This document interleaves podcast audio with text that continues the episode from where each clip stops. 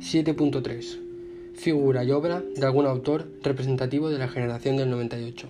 Como autores más significativos se pueden señalar a Pío Baroja, que era un gran novelista de esta generación.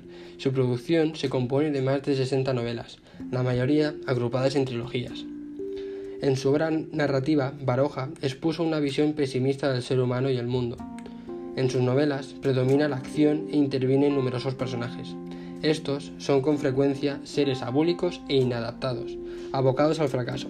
Por ejemplo, Andrés Hurtado, el protagonista de El árbol de la ciencia, otros, en cambio, se distinguen por su carácter dinámico y aventurero, como Martín Zalacaín de Zalacaín el aventurero. Estos personajes reflejan su visión negativa del mundo, su desconfianza en el ser humano y en la sociedad. No obstante, esta actitud pesimista, en la que no faltan la ironía y la sátira, se combina con el sentimiento de ternura o admiración. Escribió también Memorias de un hombre de acción, 22 volúmenes que constituyen una historia novelada del siglo XIX a través de la vida de su protagonista. Su prosa es sobria y sencilla. Destacan las descripciones de paisajes urbanos de Madrid y la naturaleza del País Vasco. También salpica sus relatos con reflexiones amargas, aunque a veces introduce algunas pinceladas de ironía y humor. Otro autor representativo de la, generación del 98 es Miguel de Unamuno, que era el gran pensador de la generación del 98. En su obra son constantes la, la preocupación por el futuro de España y los temas existenciales, el destino del ser humano, el deseo de la inmortalidad, la necesidad de encontrar a Dios, a Dios y la lucha entre la razón y la fe.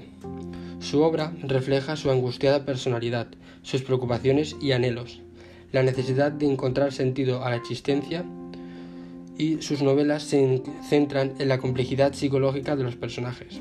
En sus ensayos son frecuentes las exclamaciones, expresión de sentimiento, las interrogaciones retóricas, con la que busca que el lector se implique, y las paradojas, expresión de la contradicción humana y de su propia lucha interior.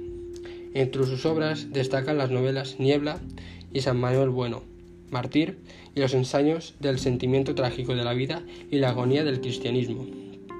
Y el último autor más representativo de la generación del 98 es José Martínez Ruiz, que también llamado Azorín. Sus novelas se distinguen por carecer del argumento, que consisten en una sucesión de estampas descriptivas, diálogos y reflexiones que la acercan al ensayo.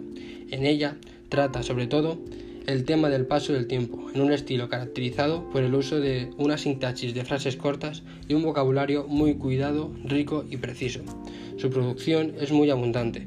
Algunas de sus obras más importantes son las novelas La voluntad, las confesiones de un pequeño filósofo, Doña Inés y los ensayos La ruta de Don Quijote, Castilla y los pueblos.